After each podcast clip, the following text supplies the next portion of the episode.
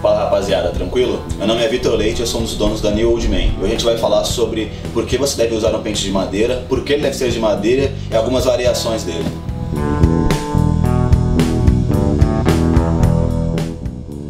Então, cara, por que você precisa usar um pente para a barba? Primeira coisa são as coisas básicas, precisa alinhar e direcionar os fios dela, senão ela vai ficar cheia de frizz, vai ficar toda esquisita.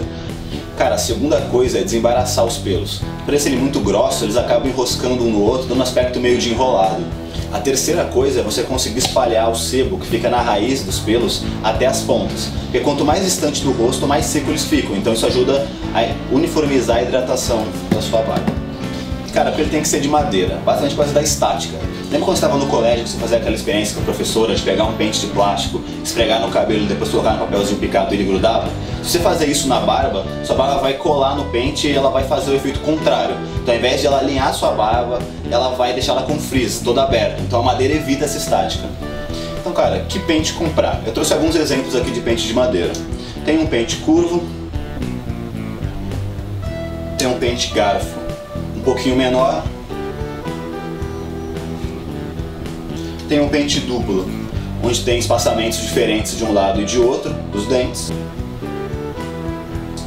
E um outro pente duplo, só com estilo diferente, mais espaçado de um lado, menos espaçado de outro.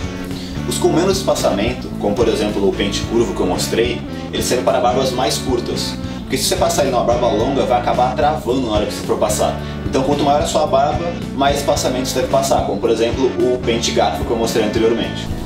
Cara, uma dica que eu dou é você comprar um dos pentes duplos que eu te mostrei. Porque se você não souber se sua barba é longa, se ela é curta, um dos dois espaçamentos vai te ajudar.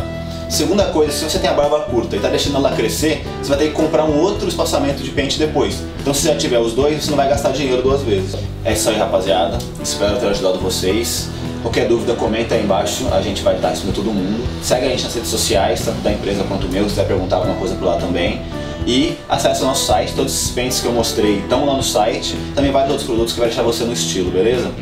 Valeu!